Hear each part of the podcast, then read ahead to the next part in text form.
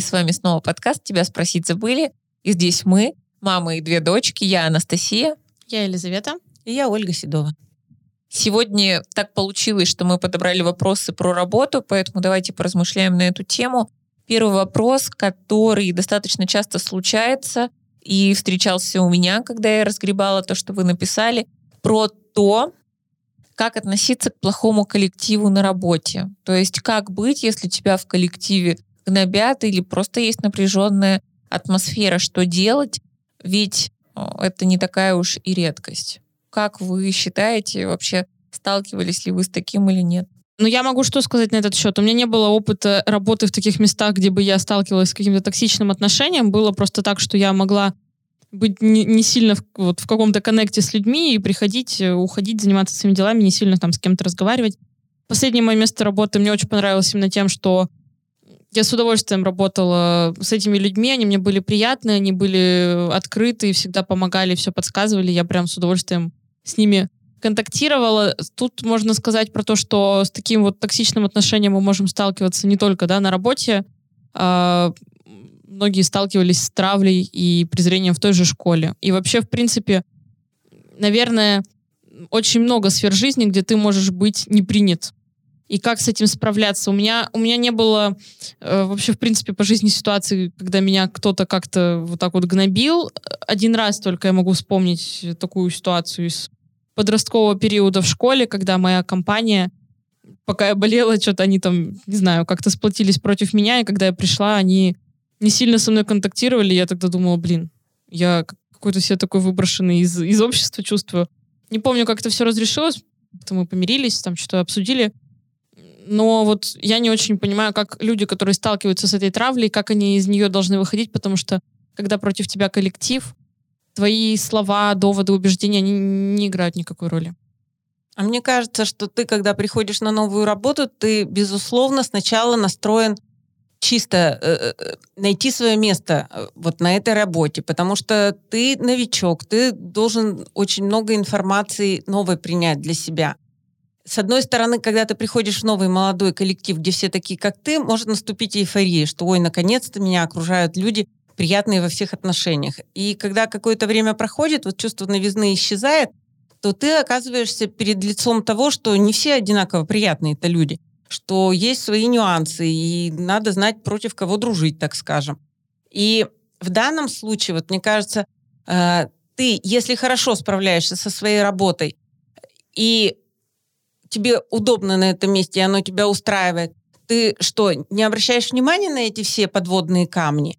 Или ты начинаешь искать место, где тебе будет более комфортно по психологическим да не, на, на самом деле это же очень важно, чтобы тебе было комфортно с этими людьми, Конечно, потому мы что на если ты проводим времени больше, чем да, потому что если ты приходишь и каждый раз думаешь, блин, ну я просто терпеть их не могу, они меня тоже, то это нет, насилие вы, каждодневное если, над собой. Если вы сидите в одном кабинете и это насилие, то безусловно. А если ты приходишь и занимаешься ну, от, детьми, нет, э, атмосфера это все равно очень много решает. И когда ты приходишь, тебе искренне улыбаются, когда с тобой искренне разговаривают, это все но это, это не заменит ничего. я считаю, что если с тобой вот так вот токсично разговаривают, а, я, кстати, слушала на эту тему подкаст, на ну, похожую тему, как реагировать вот на такие выпады в свою сторону. И было много разных мнений, но я, наверное, вот э, сама для себя остаюсь при том, что надо реагировать не агрессивно на агрессию, а говорить, слушай, вот ну, там пришли и сразу тебе что-то высказали, ты ну, скажешь, типа, у тебя такая сегодня кофта красивая и прическа супер. И человек растеряется, и уже будет непонятно. А, он тебя как бы оплевал, а ему комплимент сделали. Ему тут же как-то и стыдно, и не... он теряется, и вроде уже и спасибо надо сказать. И ты как бы сбиваешь градус.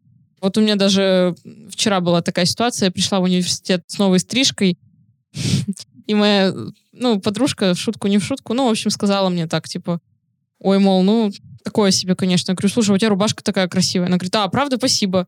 И как-то и я не, не всерьез восприняла, и это не всегда работает. Не вышло это так. Но я считаю, что грубостью на грубость лучше не когда, отвечать. Когда тебе говорят грубо, и тебя как-то обвиняют, они в основном, эти люди, говорят про себя. Да, и да, очень классно работает перефраз. Правильно ли я понимаю, что я тебя сейчас бешу, или ты меня называешь таким-то образом, потому что тебе очень больно находиться рядом со мной. А я обычно говорю не так. Если мне говорят, блин, что за брюки у тебя? Я говорю, слушай, а у тебя вот главное, что у тебя брюки супер. Или когда мне говорят, вот, ну, что-то не так вот с тобой. Я говорю, главное, что у тебя все супер. И человек думает, реально, у меня все супер, а что я тогда придираюсь? И как-то сразу уже неудобно. Здорово, что это мои брюки, а не твои. Да, я вот, я вот еще со времен школы, когда, ну, не то чтобы там мне делали какие-то замечания или еще что-то, но когда одноклассники позволяли как-то зацепиться, я говорила, главное, что у тебя все замечательно. И человек такой, ну да. Ситуации разные бывают. И хочется сказать, что если вы столкнулись на работе с моментами, когда вам становится невыносимо, да, иногда это обидно, потому что вроде бы работа нравится, есть смысл обратиться к руководителю, если вы наемный сотрудник, и эту ситуацию обсудить, потому что если она не будет решена, то, представляете, придется принести в жертву себя и уйти. Поэтому обязательно выносите это на общее какое-то обсуждение, чтобы не чувствовать себя брошенным. И после того вы уже сможете для себя принять решение. Если за вас, допустим, не вступаются и говорят, разбирайся сам, стоит задуматься, а насколько я готов работать в этом месте. То а есть... Кто будет вступаться? О чем ты? Ну о чем? Если Ты ситуации... пришла к начальнику и сказала, вот та Маша меня обижает? Не та Маша меня обижает. Я не могу работать в накаленной атмосфере.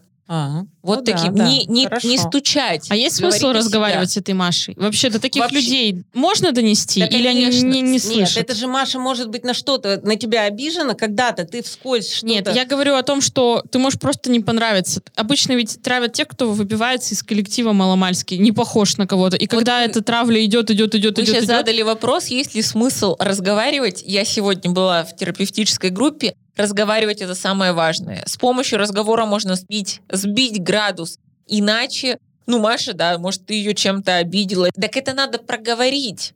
И если сотрудники сознательные, если руководитель нормальный, сознательный, то этот градус, он спадет. И говорите о своих чувствах. Вы знаете, Сергей Иванович, вот последнее время я не хочу ходить на работу, работу люблю, но, блин, я реву каждый вечер после этой работы мне бы хотелось здесь остаться, давайте разрешим ситуацию. Если в этот момент Сергей Иванович говорит, нет, э, знаешь, там, э, мне это не интересно, ну, вы как бы понимаете, что, наверное, тогда на этом месте оставаться небезопасно. И таким образом, не то, что меня обижают, пожалейте меня, а давайте, пожалуйста, решим. Это очень взрослая позиция, не каждый ее выносит. И важно этому научиться. Также важно этому научиться и детям в школе.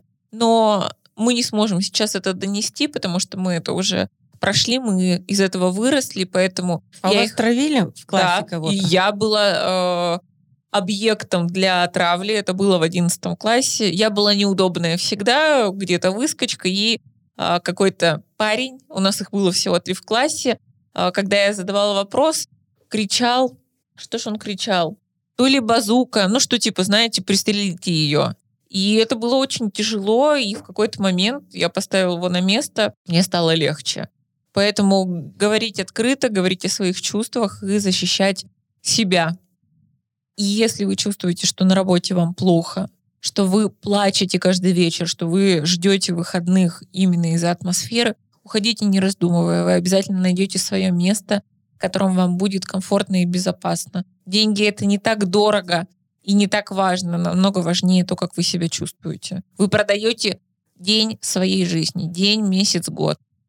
А как правило, люди, которые сталкиваются с таким отношением на работе, они, э, вероятно, ну, притягивают это на протяжении всей жизни, условно их в школе травили и на работе продолжают. Совсем не обязательно. Нет, мы, мы же меняемся, и я буду продолжать говорить, что каждый человек меняется с течением времени, там, примерно каждые 3-5 лет. Не обязательно. Есть жертвы, которые притягивают, такие есть определенно, но также с этим можно столкнуться впервые там, в 30, 40, 50 лет и так далее, и просто быть растерянным и не знать, как, как с этим жить и как с этим быть. Мы часто бываем новичками в коллективе, это не обязательно работа, это еще и какие-то дополнительные наши интересы, и это больно, это каждый раз больно для абсолютно любого человека не вписаться в коллектив. А есть смысл вот прийти разговаривать не с вышестоящим начальником, допустим, а вот с главным обидчиком. Ты знаешь, что именно этот человек подговаривает против тебя весь коллектив. Да, да, Настя же об этом и ты, сказала. И ты, допустим, приходишь вот к ней и говоришь, слушай, мне как-то так некомфортно сейчас в коллективе работать, ты мне не объяснишь, в чем вообще проблема? И ты вот этого зачинщика вот этих ссор, споров и вот неприятных каких-то вот ситуаций, ты его как бы привлекаешь в главное для себя. Да, сказать, э, я чувствую напряжение между нами, давай мы с тобой попробуем это решить, чтобы хорошо было всем. Один раз вы это делаете, если вас в этот момент отвергают, есть смысл идти обращаться за помощью. Не стоит ходить и, знаете, выпрашивать в какой-то момент могут начать издеваться над этим. Один раз вы даете себе возможности человеку обсудить, нет, окей, иду дальше, выше. Не стесняйтесь, э, защищать себя это очень важно.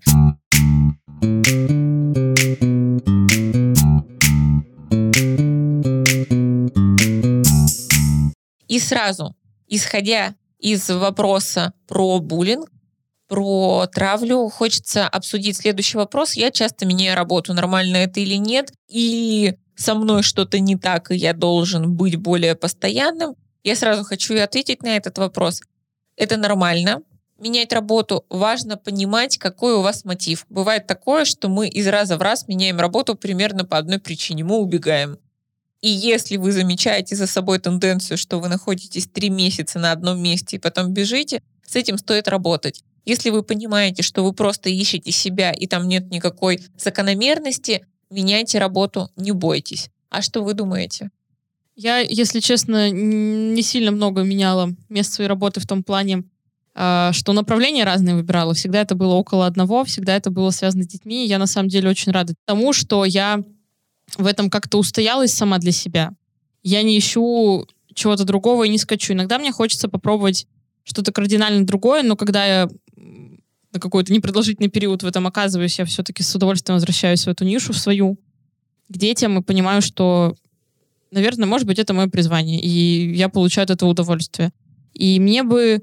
Мне кажется, это здорово, когда ты пробуешь, и когда ты имеешь такой большой опыт, и когда ты много знаешь, и это очень интересно. Но наверное, это большое счастье, когда ты находишь себя в чем-то, что приносит тебе безусловно удовольствие, ты не скачешь. Но в том, что ты скачешь, нет ничего плохого. Мне кажется, тут вопрос не сколько в поиске себя, потому что про поиск себя мы говорили. Тут вопрос в том, что я меняю место работы, потому что меня что-то не устраивает. То есть, то есть тут... Типа я бегу сразу Да, же. да. То есть, наверное, не про решение проблем, ага. а про то, что мне проще убежать. Ну, я могу сказать, наверное, то, что э, Убегать ты можешь по объективным причинам, таким как, вот, например, э, тот же буллинг или, я не знаю, маленькая зарплата, может быть, ты ищешь что-то лучшее. Может быть, это связано с твоим характером. Может быть, ты правда убегаешь, но я считаю, что как бы ты, может быть, и не убегал, но если ты считаешь, что для тебя есть что-то лучше, пожалуйста. Если и ты это не года, если ты в течение года поменял пять раз работу, вот я про это говорю, то это уже не есть норма. Но это значит, что ты не можешь справляться с проблемами. Да. Так скажем, их решать. Да, брать ответственность на себя. Проблемы, безусловно, нужно уметь решать. И если ты их всегда бросаешь и не разбираешься вообще ни с чем, это, безусловно, не есть хорошо, и надо смотреть, почему ты, от чего ты постоянно убегаешь. Может быть, это систематически, и ты ну, это проработаешь себе, поймешь и найдешь нормальную работу. Я сейчас просто говорю про то, что нормально это, когда ты меняешь работу именно в поисках себя и в поисках чего-то лучшего. Не потому, что ты не хочешь разбираться в ситуации, а потому что ты знаешь, что ты можешь другое. А как быть в такой ситуации, если ты понимаешь, что из раза в раз ты э, в определенный момент начинаешь э, искать новое место, и ты понимаешь, что этот момент наступит, ты сам с этим моментом справиться можешь, или ты должен идти и искать вот эту точку отсчета к психологу? Когда это началось, да, мы не можем сами себя резать, это я условно говорю, мы не можем сами определить, эту точку, и даже если мы ее определили, мы не сможем дать себе ответ, что с этим делать и как прожить по-другому. Допустим, мы начинаем понимать, что нам скучно, или нам не нравится это место, или, нам не, или мы специально ищем возможность поругаться, чтобы... Да, вот, провоцируем. Провоцируем. Да, обычно это пробегство, то есть почему мы меняем часто работу, потому что мы убегаем. Причин может быть миллион, из-за чего мы бежим. Это способ Обратите внимание в таком случае на свою жизнь, что вы и в других сферах тоже убегаете. То есть обычно это параллельные процессы, вы убегаете из отношений, из дружеских отношений, вы убегаете из близкого контакта. И если вы замечаете эту тенденцию, что да, действительно, и работа, и личная жизнь, и какая-то э, жизнь про развитие ваше, они все сходятся в одной точке, бегом, бегом к хорошему специалисту, который сможет вам дать рекомендации, сможет с вами прожить опыт по-другому. Скорее всего, такое может быть, что от первого психолога вы тоже убежите, и это тоже будет звоночком. Поэтому работу менять естественно, если вы ищете себя и понимаете, что это вам не подходит, неестественно убегать, когда вы не можете прожить, когда вы не можете преодолеть, и когда вы просто хотите бежать без оглядки. Да, нужно бежать не от себя, а к себе, получается. А что делать, если работа занимает всю твою жизнь? Если у тебя не остается времени ни на что другое, кроме Уходить. работы? А если тебе, в принципе, нравится, Ну, то в что чем ты тогда это вопрос делаешь? работы? Э, В том, что ты, получается, ты целый день занят, да, ты это любишь. Но нет, я, я в данном случае говорю именно про то, что э, когда ты это делаешь на протяжении определенного периода времени, то это да, окей, это не возникает вопросов. Но когда вот вал этой работы, все видят, что ты справляешься с проектами, тебе дают новое, новое, новое, и у тебя получается, ты вздохнуть не успеваешь. Вот, кстати, это, знаете, типичный пример наши телевизионные ведущие когда они, они долгими путями, долго идут к вот этой вершине, потом они на разрыв везде, и они уже, получаются, заложники этой своей работы. Они ничего другого уже, у них контракт на год, на два, на три вперед, и они уже себе не принадлежат. И уже ни деньги как бы не радуют, их семьи не видят. И ради чего-то еще один такой же проект. Мы всегда вправе остановиться и сказать стоп. Это Как позиция, это позиция взрослая, это про ответственность. И да, ты можешь работать на износ, ты можешь терпеть, страдать и в какой-то момент начать ненавидеть то, что ты делаешь. А также ты можешь понять, что все, вот сейчас я устал, взять отпуск, на подумать и выйти из этого процесса, даже если у тебя контракт. Тут вот очень понятно, вот на, на примерах вот каких-нибудь э, музыкальных групп, вот группа «Звери», вот я просто говорю к чему. Ребята, когда собрались и начали петь, и вот эти записали первые альбомы, и начались вот первые такие большие успешные их гастроли и так далее, когда э, вся страна пела эти песни, ну, допустим, это может быть певица Максим, кто угодно, они собирают стадионы, в какой-то момент они устали, ушли и решили заняться собой, и потом, чтобы вернуться в эту сферу, все убежали уже вперед. И ты начинаешь снова по Выпасть из крохам. обоины, Да, из обоймы. да. И вот этого ведь боятся. Поэтому как Давайте мы боятся? не будем говорить про звезд, потому что у них совсем отдельный мир. Я хочу про более реальную жизнь сказать. И если у вас много работы, и вы понимаете, что вы зашиваетесь, я тоже с этим периодически сталкиваюсь, есть смысл взвесить. Мне сейчас что лучше? Мне сейчас выйти из этого, отдохнуть, взять паузу? Или вот я дорабатываю до такого-то дня, до такого-то часа и беру тогда отпуск. Но очень важно выбирать себя. Это вообще выбор себя и понимание, что если я сейчас не отдохну, то я сломаюсь. Я думаю, что вы замечали, если ты не говоришь себе стоп, ты заболеваешь. Такое бывает, наше тело просто не справляется. И вот чтобы не доводить себя до физической усталости, до болезни, есть смысл говорить себе заблаговременно стоп. Для этого есть наше чувствование, наше понимание себя и идите, разбирайтесь. Это может быть коуч, это может быть терапевт, это могут быть другие специалисты, которые вам откликаются. Просто найдите для себя того проводника, того помощника или вообще, знаете, человека, это может быть ваша подруга или друг, которые смогут с вами об этом побеседовать и открыть для вас какие-то новые возможности.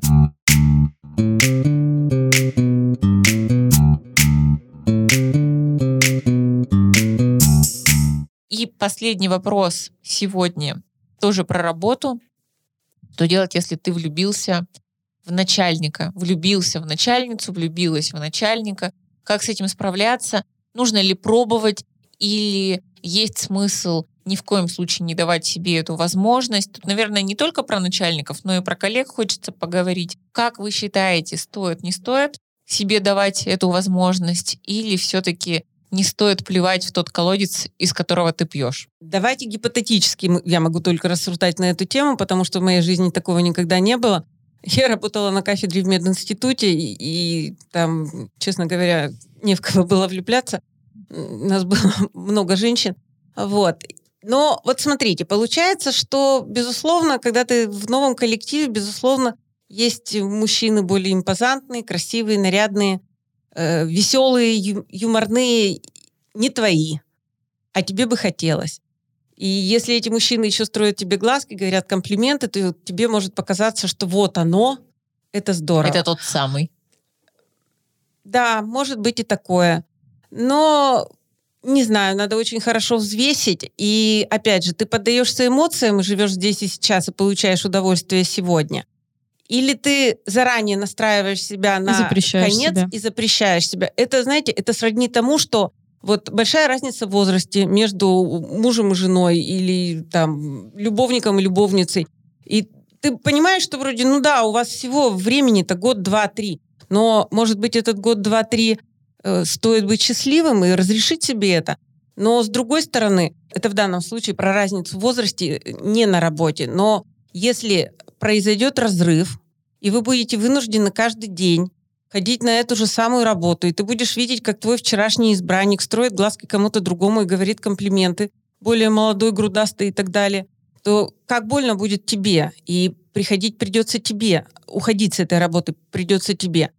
Захочешь ли ты это? Но опять же, зачем ты будешь специально себя настраивать на то, что может быть случится когда-нибудь?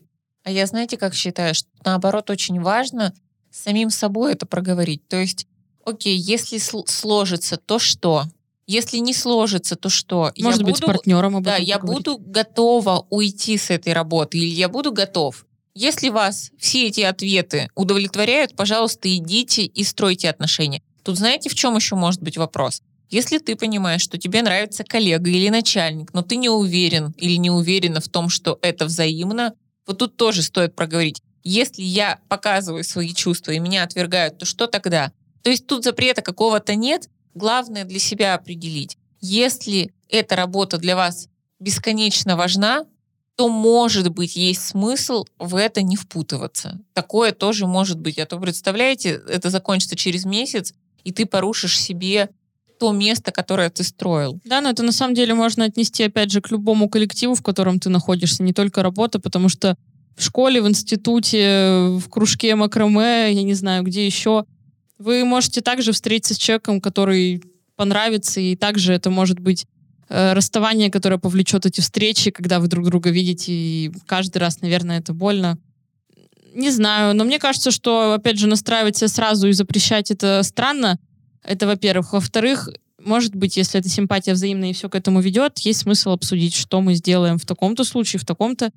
Но мне кажется, что это мы находим человека э, в течение жизни. Если так случилось, что мы нашли его на работе, ну что теперь, отказываться? У меня есть негласное правило, я никогда не смотрела на одногруппников, я никогда не смотрела на одноклассников и на коллег. Ну, это А вот у когда меня... спустя много лет э, вы- ну, выходят замуж за одноклассников и одногруппников, понимая, что ты этого человека знаешь, потому что ты долго был рядом с ним. Я, я, если честно, считаю, человек. что это немножко глупо, и когда у меня вот у подруги э, были такие отношения с парнем, завязывались отношения, которые он прервал, сказав, нет, я вот там, у меня был такой случай с одноклассницей, я теперь со своими вот такими, так сказать, одноклассницами, одногруппницами, нет, ни за что, я даже не начинаю. Но это его А сейчас, выбор. он, а сейчас он встречается с девочкой из э, университета, моя подруга на это смотрит и говорит, ну, понятно. Вот, ну, в общем, А если вокруг это говорят- выбор, но мне если- кажется, что это Нет, Странная а если установка. тебе говорят, вот э, все вокруг, они видят, что тобой манипулируют, он скажут, он просто бабник, он с тобой поиграет и тебя бросит. это уже Он про то, что наби- уже 10 ну, раз. это уже про то, что набивать свои шишки или или не свои, потому что каждый считает, что именно он изменит человека. Люди надеяться не- на Никого это. не надо менять и спасать, и включайте голову. Вот это хочется сказать Когда ты однозначно. влюблен, голова не включается. У меня есть знакомый человек, который перевстречался из пяти женщин на работе с тремя. С тремя. Вы можете это представить? И он страдает. Я говорю, ну, дорогой мой, прости, ты сам это выбирал. И все-таки голова сначала работает, потом работают другие органы. Поэтому взвешивайте за и против, выбирайте для себя, договаривайтесь, договаривайтесь с партнером, и будет вам счастье. Хочется в завершении сегодня пожелать всем хорошего коллектива, хорошей работы, в которой вы сможете себя реализовать, ну и, конечно же, безопасной любви. С вами были мы, Анастасия, Ольга Седова. И Елизавета. и не забывайте подписываться на нас, ставить нам оценки, писать комментарии и задавать вопросы. До встречи на следующей неделе. Пока. Всем всего доброго.